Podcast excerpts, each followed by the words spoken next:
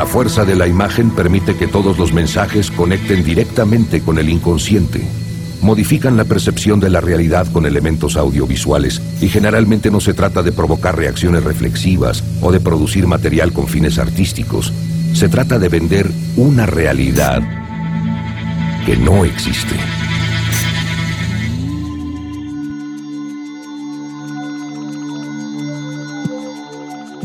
Es lunes, vuelve a haber sol, volvemos a ser dos, lo perdonamos a Agustín y lo tenemos en átomos, casi en dos cilindros, pero lo tenemos en átomos aquí. Y esto Desintegrándose los átomos. Pero bueno, aquí estás. Pero tenemos que hacer una aclaración antes de empezar, que este no es un programa ni un podcast sobre fútbol. Pero estamos obligados prácticamente, y no solo porque sea 9 de diciembre y yo tengo vista la pilcha que he visto hoy, a hablar de fútbol, de medios, de política y de comunicación. Sí, más el día después de las elecciones en Boca, unas elecciones que tuvieron la cobertura de una elección eh, provincial, no voy a decir nacional porque sería exagerado, pero este, la cobertura tanto en la previa con debates armados en el prime time de los canales de noticias, con coberturas en vivo y in situ en algunos de los canales de noticias también, eh, nos arrojan eh, resultados que muestran el fin del macrismo o una parte del macrismo en la conducción de Boca, de una rama del macrismo dentro de, una, de, la conducción de Boca. Yo no me animaría a decir que es el fin del macrismo, porque medios que son todos hijos de Macri adentro. además de Gallardo. Em, hijos de Gallardo. Además de hijos de Gallardo. Em, pero tenemos ahí a Pergolini, que va a ser el vicepresidente em, del club. Y un reacomodamiento, no sé cómo lo ves vos, de los principales medios deportivos con esta, este nuevo sol que brilla en la boca. Sí, yo el otro día pensaba en esa cuestión, ¿no? De cuánto a partir de nuestro debate, eh, que implicó la amonestación y tu ausencia, de cuánto eh, incide en la transformación de la relación medios-política lo que pase en los resultados, cuánto incidía el factor externo en las elecciones de Boca, incomprobable, Gallardo, porque si el club estaba tan bien, ¿cómo pierde por tanto Angelici?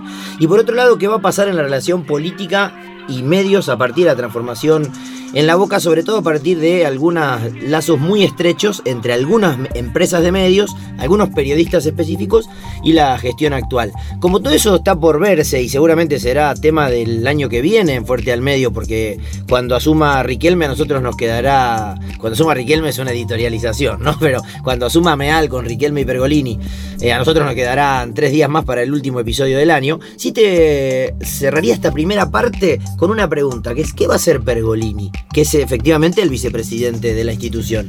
Hablábamos en la previa sobre Cassini y su alejamiento como panelista deportivo en una de las, de las señales este, mainstream del periodismo deportivo y nos surgió esta pregunta, ¿no? ¿Qué va a hacer Pergolini con su programa? ¿Qué va a hacer Pergolini con Porterix en una empresa que además tiene a Pergolini como su estrella y su guía comercial, digamos? Va a ser muy importante para el mundo de los medios de comunicación lo que haga Pergolini a partir de su vicepresidencia en el Club Boca. No lo sabemos, habrá que ver, como muchas otras cosas, qué es lo que sucede a partir del año que viene. Pero, como les dijimos al principio, este no es un programa de fútbol, este es un programa de políticas, medios y comunicación. Y hoy vamos a hablar de nombres y de políticas en el gobierno que está por comenzar. Bienvenidos, esto es Fuerte al Medio. Esto es un podcast, de, la de la tribu. Fuerte al Medio la política, el Estado, los medios, el mercado y la comunicación pensada a contramano. Para escuchar nuestros podcasts, ingresa a fmlatribu.com barra podcast o búscanos en todas las plataformas de podcast. Fuerte al medio. Hay un viejo texto en políticas de comunicación que se titula Política o Ley, el debate sobre el debate, y que plantea una tesis muy clara que es, cuando analizamos el conjunto de acciones que lleva adelante el Estado para administrar el sistema comunicacional, no tenemos que discutir solo el instrumento principal, que es la ley, porque la política es el conjunto de acciones. Con ese título de Margarita, de ese viejo texto de Margarita Graciano, podríamos pensar la actualidad cuando estamos a menos de 24 horas para el cambio de gobierno en la Argentina y plantear esta cuestión de si esta es una columna en la que vamos a dar anuncios de nombres o anuncios de políticas en el gobierno de eh, Alberto Fernández y de Cristina Fernández, vicepresidenta, que comienza en algunas horas. Es un tema central para discutirlo hoy en nuestro programa, Agustín. También es necesario hacer una distinción teórica conceptual que se suele hacer en las clases, en tus clases Santiago de Políticas de Comunicación, que tiene que ver con esta dificultad de nuestro idioma, el castellano, para diferenciar en políticas lo que en inglés se llama policies y politics, ¿no? Y cuánto del juego de las políticas de comunicación en el sentido de programa, proyectos, em, resoluciones, leyes, etcétera, etcétera, y cuánto de política eh, con minúscula, como sueles decir también, se juega en estas decisiones, ¿no? Cuánto de la rosca de la política partidaria empieza a jugar o viene jugando desde hace tiempo para definir nombres y sobre todo líneas de gestión en los organismos que van a tener a su cargo la dirección, el control o la aplicación de las regulaciones para el mundo y el mercado de las comunicaciones. Efectivamente, y lo que hemos conocido hasta ahora, pero no del sector que nos interesa centralmente, fueron más nombres que políticas con mayúscula. Así, Aníbal Fernández anunciaba algunas cuestiones. Qué fallido, ¿es la segunda vez que lo dije así? No. Alberto. Alberto Fernández, perdón. Volvemos para atrás. Así, Alberto Fernández el viernes anunciaba parte de su gabinete y nadie en las áreas que vamos a analizar hoy. Va a estar en manos de alguien a quien admiro y respeto mucho, que es Tristan Bauer. Tristan Bauer es un director de cine absolutamente conocido y reconocido eh, que fue director del Sistema Nacional de Medios Públicos, presidente de RTA, y una vez más lo hemos convocado, esta vez no tanto para que trabajemos en los medios, sí para que trabajemos en la cultura. Yo quiero que todos ustedes sepan que para mí la cultura es algo muy importante. Que los pueblos se nutren de comida para calmar lo que el estómago eh, necesita, para calmar el hambre, pero necesita de la cultura para llenar el espíritu. Así que con Tristán estoy seguro vamos a trabajar mucho para llevar la cultura a Argentina a cada lugar del país y difundirla en cada lugar del mundo. No tanto para trabajar en los medios como para trabajar en la cultura, fue el único nombre que anunció el viernes pasado Alberto Fernández, el de Tristán Bauer, que era un nombre que sonaba, para algunos de los sectores y que tiene en su currículum una trayectoria también como funcionario en el gobierno de Cristina Fernández. Hoy, 9 de diciembre del 2019, termina Cambiemos y faltan muy pocas horas para que empiece el, el, gobierno de Alberto Fernández. Y a partir de ahí yo te invito a que analicemos esta temática desde dos cuestiones, por lo menos en la primera parte. Eh, una idea tuya ya manifestada acá en Fuerte al Medio y otra que a mí se me ocurrió plantear y que podremos desagregar. Vos decías, creo que en el primero de nuestros encuentros, porque fue inmediatamente después de la elección que gana Alberto Fernández, que estábamos frente a una pregunta central en materia de políticas con minúscula, que es identificar si estamos frente, ¿cómo era? ¿El quinto peronismo o el tercer? El, quinto peronismo o el tercer kirchnerismo, ¿no? Si Alberto Fernández iba a tratar de ser una continuidad de los gobiernos de Néstor Kirchner y de Cristina Fernández de Kirchner, o si iba a tratar de ser una nueva versión del peronismo en el poder. Me parece a mí, y no sé si vos lo compartís Santiago, que la repartija de poder en, por lo menos en el gabinete nacional y no solamente el gabinete, el viernes pasado estuvieron ahí los representantes, la, nueva encargada del PAMI, del INADI, ¿sí? Eh, de AISA. De AISA. Eh, tratando de mostrar distintas figuras y también de equiparar un poquito la cancha en materia de género, eh, nos muestran que lo que se viene, por lo menos en esta estructura, es un quinto peronismo y no tanto un tercer kirchnerismo. Que eso que lo que siempre impide la cercanía histórica, ¿sí? la cercanía con los hechos de Kirchner va a ser el, el, ministro de Economía, no. No, em, el terrateniente de Dualde en el ah, Poder Nacional, de Cristina va a ser la terrateniente política de Néstor, nos impide ver que Alberto Fernández está conformando y viene conformándose mucho tiempo su propio espacio político y su propia forma de poder y de gobernar. O sea que frente a tu pregunta central, por primera vez en Fuerte al Medio tenemos una respuesta había, hay una obra de Horowitz sobre los cuatro peronismos y hay una obra de un futuro inminente ministro que es los tres kirchnerismos. Eh, y pensando en esos libros, vos tenés una respuesta para tu pregunta. Estamos frente a un escenario de quinto peronismo y no tanto de tercer kirchnerismo cuando el análisis implica incluir la variable política de política rosca partidaria para pensar en cómo se va a configurar el Estado Y a mí me parece que eso materializa, para sostener tu hipótesis y ayudarte, no dejarte solo en la respuesta, eh, una cuestión que nosotros ya hemos marcado acá, eh, desafiando los límites que son bastante difusos de analizar políticas con mayúscula o políticas con minúscula. Sobre todo cuando no están en el poder todavía. Claro, cuando no hay decisiones institucionales, que es que estamos frente a un gobierno de coalición, algún tipo de coalición. Es un gobierno configurado por eh, dirigentes, mujeres y hombres del peronismo, en su mayoría. Hay algunos radicales por ahí, pero efectivamente ahí hay un movimiento, parte del movimiento peronista. Pero no estamos hablando ni de Unidad Ciudadana, ni del Partido Justicialista Lista 2, con eh, domicilio fiscal en Mateo 40. Sí, es mucho más frentista que el gobierno de Néstor Kirchner, o por lo menos que el primer gobierno de Néstor Kirchner en el 2003, y de la renovación del kirchnerismo post muerte de Néstor en 2011, cuando este, se, buscó ampliar ese frente de poder.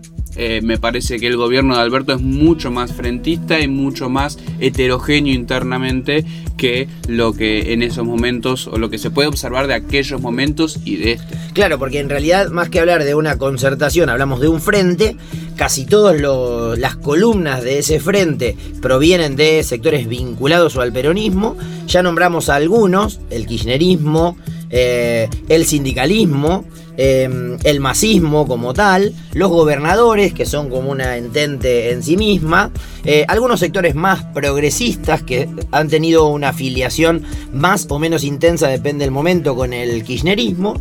Eh, y entonces efectivamente estamos frente a, con menos declamación, porque cuando Cristina Fernández en mayo, con un golpe comunicacional y mucho más importante, político, anuncia la candidatura de Alberto Fernández, no dijo vamos a hacer un frente, mientras que Alberto Fernández salió con eh, la ambulancia o, una combi o un colectivo a juntar y a subir a dirigentes de diferentes espacios que no estaban en unidad ciudadana.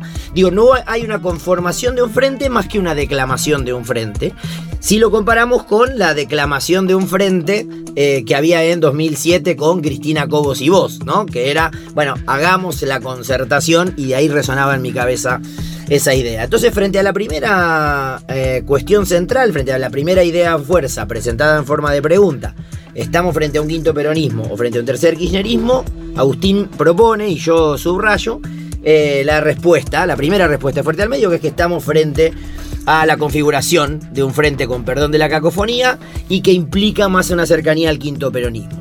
Y eso nos pone en relación o nos habilita a discutir la segunda cuestión que me resultaba clave para este momento y ahí sí vinculándonos directamente con las políticas y la comunicación, que es si es posible pensar que los nombres, algunos de los cuales daremos de aquí a un rato, jugaremos a ser periodistas y tener alguna primicia, pero eh, la pregunta o el planteo es, si escuchar nombres como el de Tristán Bauer en boca de Alberto Fernández o en algunos en nuestra propia voz, manifiesta la posibilidad de pensar representaciones sectoriales de ese frente más que el diseño de una política articulada. Me desagrego para ver qué te parece. Yo creo que si nosotros eh, identificamos que la estrategia de configuración de a quién le doy cada raviol, a quién pongo como secretario, a quién pongo al frente del ENACOM o a quién convierto en ministro de Cultura, pensando en la distribución equitativa de acuerdo a los votos que aportó cada sector al frente, es lo que prima y no en el diseño de una política de arriba hacia abajo, donde digo, necesito un cineasta en cultura o necesito alguien que sepa de radio. Para recuperar Radio Nacional, estamos hablando de esa materialización de la idea que es los nombres expresan sectores más que definición de políticas. Sí, y además tenemos que otra vez recuperar una visión histórica de cuál ha sido la directriz en materia de nombramientos y de designaciones políticas para todas las áreas, pero mucho más específicamente para nuestras áreas, para las áreas que nos involucran, que son las áreas que se encargan de gestionar, aplicar y controlar el sistema de medios de comunicación. Y sin lugar a dudas, es una distinción central, digamos, saber si primero se piensa un objetivo, un programa, una forma de desarrollo de esa área para después nombrar a alguien, que si nosotros venimos pensando que hace más de 100 días que Macri se viene despidiendo del poder y Alberto se viene preparando para asumir el poder, eso se podría haber realizado, o si en definitiva estamos hablando de una distribución de fichas de a ver qué es lo que nos queda y ver quiénes son los que más huérfanos han quedado para terminar de jugar y de repartir y que todos al interior del frente queden satisfechos con las fichas que les tocaron. Pensando en un ejemplo concreto que sustenta esta idea, encontramos el viernes pasado en la presentación a Malena Galmarini, una dirigente con mucha trayectoria, que se ha presentado y ha sido candidata a elecciones, dirigente y funcionaria en diferentes estamentos de los gobiernos municipales y provinciales y en las legislaturas integrante de una familia política y peronista y además, pero no, no es azaroso que lo diga en última instancia, la mujer de Sergio Massa, no, no está ahí por ser la mujer de Sergio Massa, en AISA, cuando es presentada con el currículum de es alguien que viene militando mucho por el derecho de las mujeres. La pongo en AISA. ¿Porque son giles? ¿Porque se equivocaron? No, porque justamente esto deviene en lo que vos planteás, que es tengo que establecer equilibrios en las capacidades de decisión, en los presupuestos que van a administrar y en las representaciones que cada uno de estos sectores tiene. No sé si podemos hacerlo, nos guardaremos para el final, eh, para el segundo bloque, los nombres a poner en cada raviol, pero me parece que mm, es distintivo como como mecanismo de comienzo de un gobierno que eso se materialice. Designo a personas, hombres y mujeres en determinado sector de acuerdo al equilibrio de poder, más que a lo que conocen de cada área y a lo que necesita cada área, ¿no? Sí, te escuchaba Santi y me parece que el, uno de los ejemplos más puros de esta idea que nosotros estamos diciendo de idoneidad o de pensar un programa de desarrollo antes de designar a alguien o hacerlo en el camino inverso para dejar este, de manera equilibrada las fuerzas internas es el de Cabandier al frente del Ministerio de Medio Ambiente eh, y en ese sentido podemos empezar a ver cómo se fueron repartiendo las fichas por lo menos en primera línea de las primeras este, de los ministerios y las secretarías más importantes. Eh, claramente la línea interna dentro de jefatura gabinete es toda propia de Alberto Fernández y lo que tiene que ver con los ministerios y sobre todo con la segunda línea de los ministerios, que es donde hay que empezar a, a poner el ojo a partir de confirmaciones, muestran cómo fue ese reparto. Decisiones institucionales, de eso hablamos ahora, pasaremos a hablar de los nombres, tendremos que pensar nombres para medios estatales, para el Secretaría de Comunicación Pública, para la Dirección de Publicidad Oficial, y para el ENACOM, por ejemplo, además de las repartijas que haya dentro de los poderes legislativos para las comisiones bicamerales destinadas para tal fin. Instituciones, decía, sobre esos elementos vamos a plantear nombres. Una institución del rock nacional es el Flaco Espineta, podría ser polisémico, podría ser pensando en River Play y el día glorioso que atraviesa, pero es absolutamente política la decisión musical de hoy. ¿Vos decís? Sí, porque además no fui yo quien lo propuso. Muy bien. Fue decisión de la productora de este envío. Te voy a creer. Escuchamos al capitán Beto y después le ponemos nombres a los lugares. Ahí va el capitán Beto espacio. Con su nave de fibra hecha en Aedo. Ayer colectivero.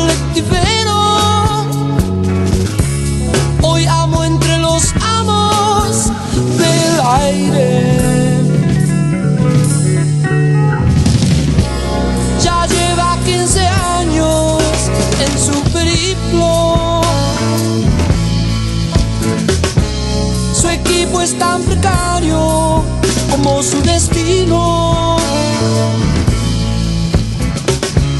Sin embargo, un anillo extraño ahuyenta sus peligros en el cosmos.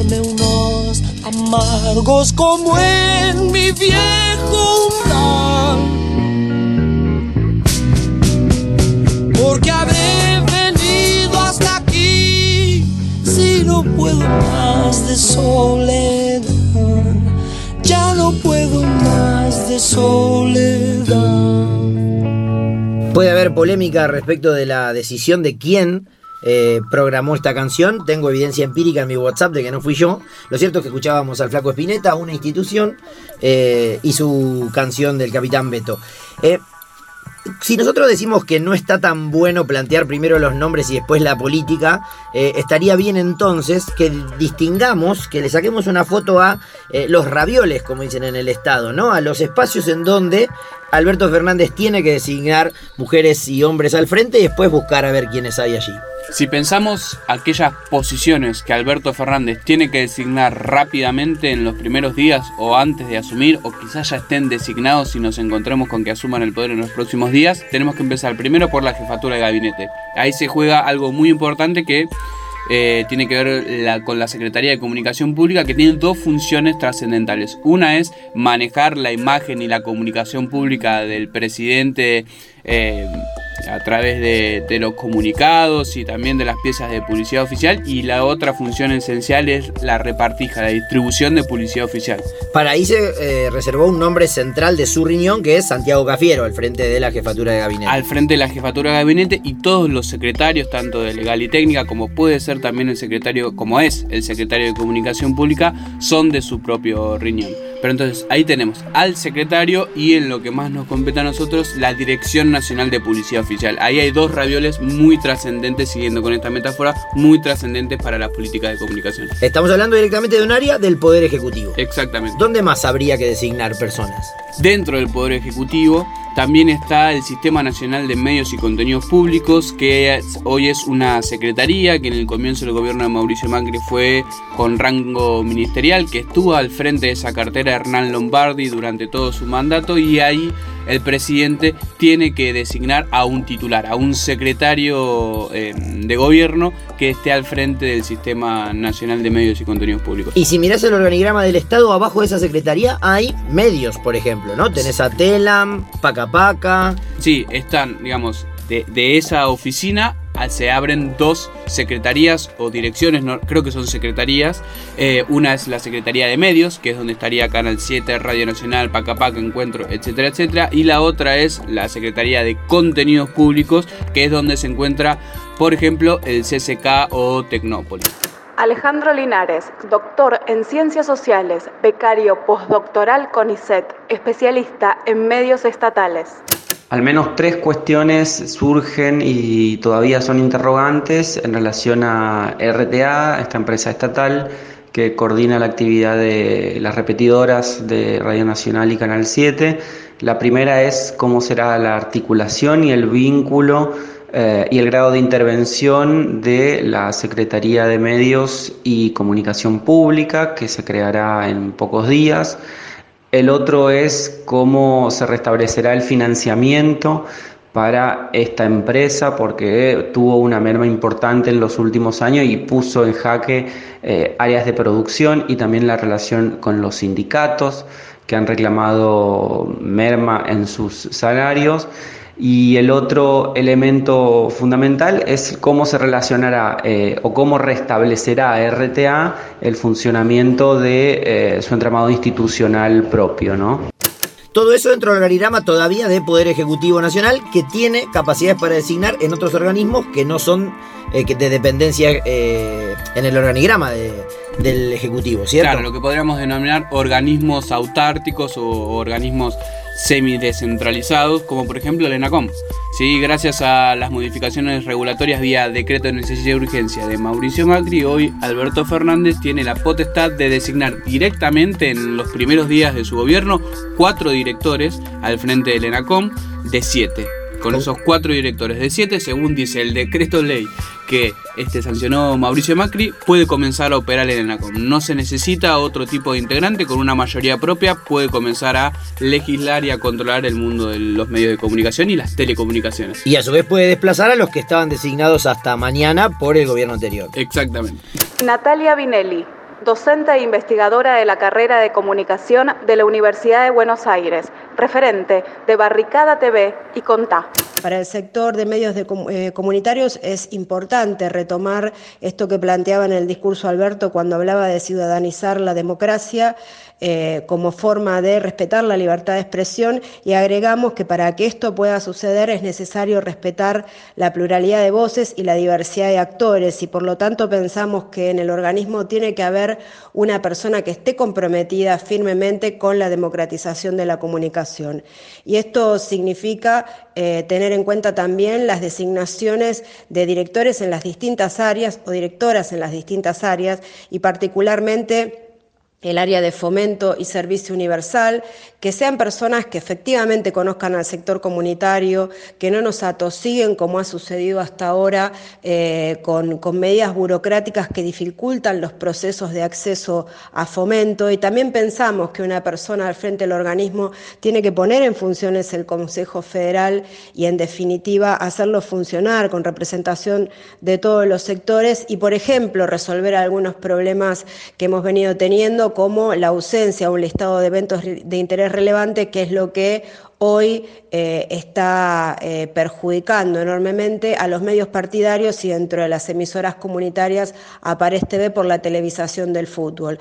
Es decir, que el universo eh, que se abre es muy grande, las demandas son muy importantes y obviamente no podemos hablar de democratización sin limitaciones a la concentración. Así que la tarea que quien ocupe ese organismo va a tener por delante es muy fuerte. entendemos que evidentemente que no esté confirmado quiere decir que no es un tema que todavía esté, esté cerrado y que al mismo tiempo genera eh, muchos cortocircuitos. Por eso nos parece importante que quien finalmente sea designado esté comprometido con estos lineamientos. ¿Y en algún lugar más se te ocurre que sea necesario? Bueno, tenemos al Inca, por ejemplo, ¿no? El presidente del Inca o la presidenta del Inca puede ser designado por el Poder Ejecutivo y entiendo que estamos en todos los lugares por ahora. Sí, porque dentro del Sistema Nacional de Medios y Contenidos Públicos tenemos a los directores de Canal 7, de Radio Nacional, de la agencia Telam, que son puestos muy importantes por la relevancia que tienen esos medios dentro de la estructura del sistema de medios nacional.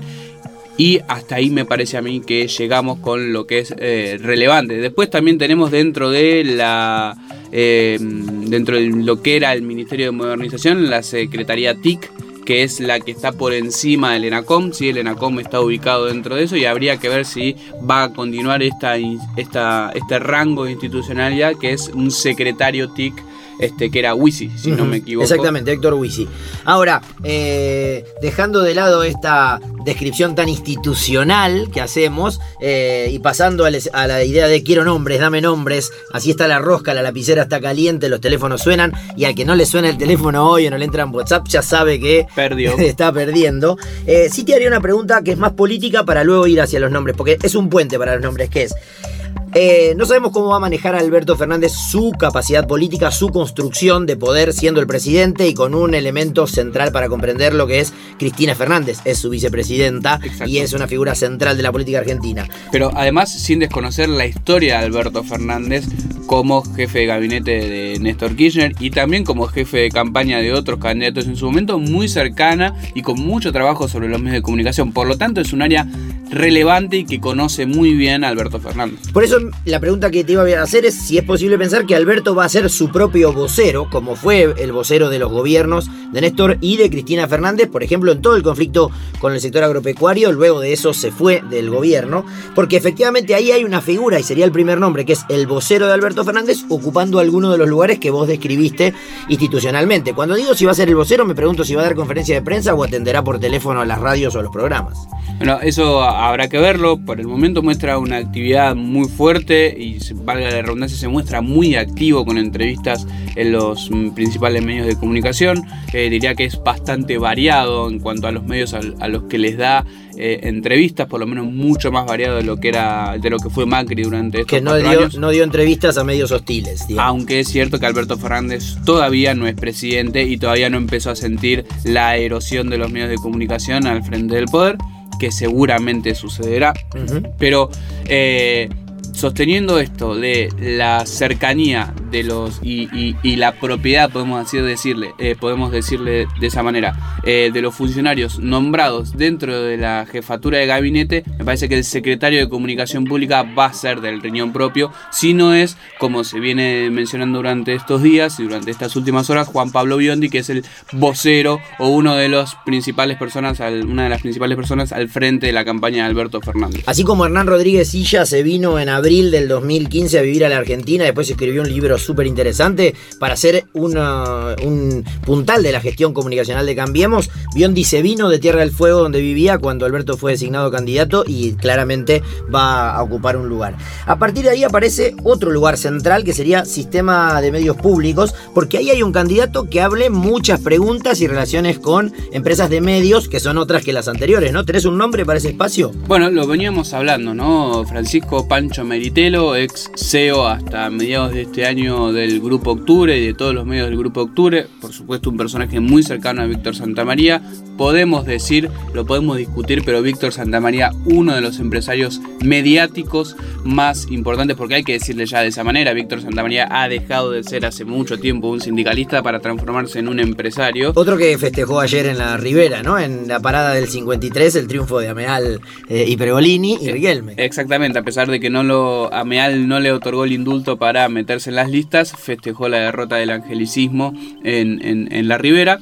Eh, pero Francisco Meritelo se rumorea y casi ya como confirmación que va a estar al frente del Sistema Nacional de Medios eh, y Contenidos Públicos, una cartera muy importante, pero al mismo tiempo una persona que tiene experiencia en la gestión eh, de medios de comunicación y que por lo tanto, desde mi punto de vista, y acá metiendo un poco de opinión, alivia esto que se rumoreaba antes de que no va a ocupar la Secretaría de Comunicación Pública, que es la que se encargaba de, la que se va a encargar de distribuir la publicidad oficial, porque eso hubiese sido un conflicto de intereses eh, muy grande esta novedad me parece que termina con, esos rumores y con esos temores también. Breve explicación de por qué. Era el gerente de una empresa que recibía pauta, pasaba a administrar la lapicera que dice dónde pongo pauta en cada lugar. Cada vez que tengo un alumno o una alumna de apellido eh, muy conocido, en vez de preguntarle si es pariente de, le pregunto cuántas veces te preguntaron si sos pariente de. Usando ese argumento te pregunto, vos, el especialista número uno de radio en la Argentina, ¿cuántas veces te preguntaron quién va a Radio Nacional en estos últimos 15 días? Muchas, pero eh, tanto Radio Nacional como Canal 7 como Agencia Telam son medios donde hay muchas incógnitas todavía, se rumorean nombres de Gisela, Gisela Marciota, Lufrano, pero Gustavo, López, el ex funcionario del Poder Ejecutivo durante Cristina, el gobierno, los gobiernos de Cristina Fernández, incluso Bernarda Llorente, también. Claudio Villarroel. Y Claudio Villarroel, eh, eh, elementos centrales de los medios de Santa Marina, donde era CEO Meritelo. Exactamente. Y la respuesta es no sabes entonces. La respuesta es no sabe, no contesta. ¿No sabes cuántas veces te preguntaron o no sabes? No, me, me han preguntado unas 10 aproximadamente. Eh, ATE tuvo también, el, el núcleo de trabajadores del Estado, tuvo su propio proyecto para Radio Nacional con un nombre concreto como director, que fue, proponían eh, un director concreto, parece que últimamente lo ofrecían más para pieza de negociación que para terminar planteando allí su capacidad de poner eh, un nombre. Eh, y digamos, lo que sí estamos de acuerdo en que hoy, a esta hora que nosotros sepamos y le hemos metido F5 y a los teléfonos todo el tiempo, esto demuestra que trabajamos en las universidades, no somos periodistas, no tenemos nombres concretos, más allá de los que suenen para Canal 7, para Radio Nacional para Pacapaca, Encuentro, etcétera, y para Telam, donde se hizo un zafarrancho en el gobierno de Cambiemos. ¿Pero tenemos un nombre para RTA o algún rumor para RTA o no lo tenemos? Voy a jugar mi pleno. voy a jugar a periodista. Esta te la van a cobrar después. Esta me la van a cobrar. Bueno, entonces voy a hacer el contrato Aguilera o, o, Gastor Recondo cuando trabajaba para Aguilar en River y voy a decir, me dicen, me cuentan, tengo tres fuentes diferentes que no se conocen entre sí, que me aseguran que Claudio Martínez iría a RTA. Claudio Martínez es el Oso Producciones, el dueño del Oso Producciones, eh, productor de muchos programas que se emiten en las horas de la noche de C5N, de la señal más vista de noticias. Eh, por ejemplo, es quien reemplazó a Marcelo Slotoviazda eh, luego de su muerte en el programa de Sloto producido por El Oso y entrevistó a Alberto Fernández unos días después de las elecciones. Muy cercano, un, productor de televisión, productor periodístico muy cercano a Alberto Fernández eh, y además eh, ha sido productor de señales, de contenidos para señales y canales estatales durante la última gestión de Cristina Fernández Kirchner, tanto para Encuentro como para eh, Canal 7 eh, es uno de los productores de Paenza, por ejemplo, que lo vemos casi a diario repitiendo esos contenidos que ya produjo hasta 2015 en Canal Encuentro, por ejemplo. No voy a levantar la perdida, no voy a, levantar el paraguas para decir que si finalmente no es Claudio Martínez, eh, no es que no tengo la culpa. Eh, lo que quiero decir es, son dos cosas. Una, son fuentes informativas y la otra es, esta hora efectivamente, nosotros lo decimos medio en chiste y medio en serio, medio en serio pero la negociación está... todavía sucediendo con uso del gerundio y por eso es posible que esto no se confirme, ¿no? Y si hay alguien que nosotros teníamos casi cerrado o que se estaba como confirmado en una puesta, en una silla, en un puesto, en una silla dentro del, mundo de las comunicaciones, era Claudio Ambrosini al frente del Ente Nacional de Comunicaciones, como presidente del Ente Nacional de Comunicaciones, otorgándole a Massa una victoria en un puesto estratégico, si se quiere, no solamente para los medios de comunicación, sino también para para las telecomunicaciones y para el mercado de los correos. Que ya estaba integrando esa silla, ya estaba ocupando esa silla en ENACOM, pasarlo a la presidencia era darle a Massa eh, la posibilidad de decidir en toditos esos negocios que marcas. Parece que no va a ser Ambrosini el presidente y sí va a ser otro candidato que nosotros escuchamos muchas veces para otros medios o para otros sectores, como por ejemplo medios públicos, que es Leandro Santoro, que sería el enviado del Poder Ejecutivo directamente de Alberto Fernández a la presidencia de ENACOM y nos quedan otros dos o tres lugares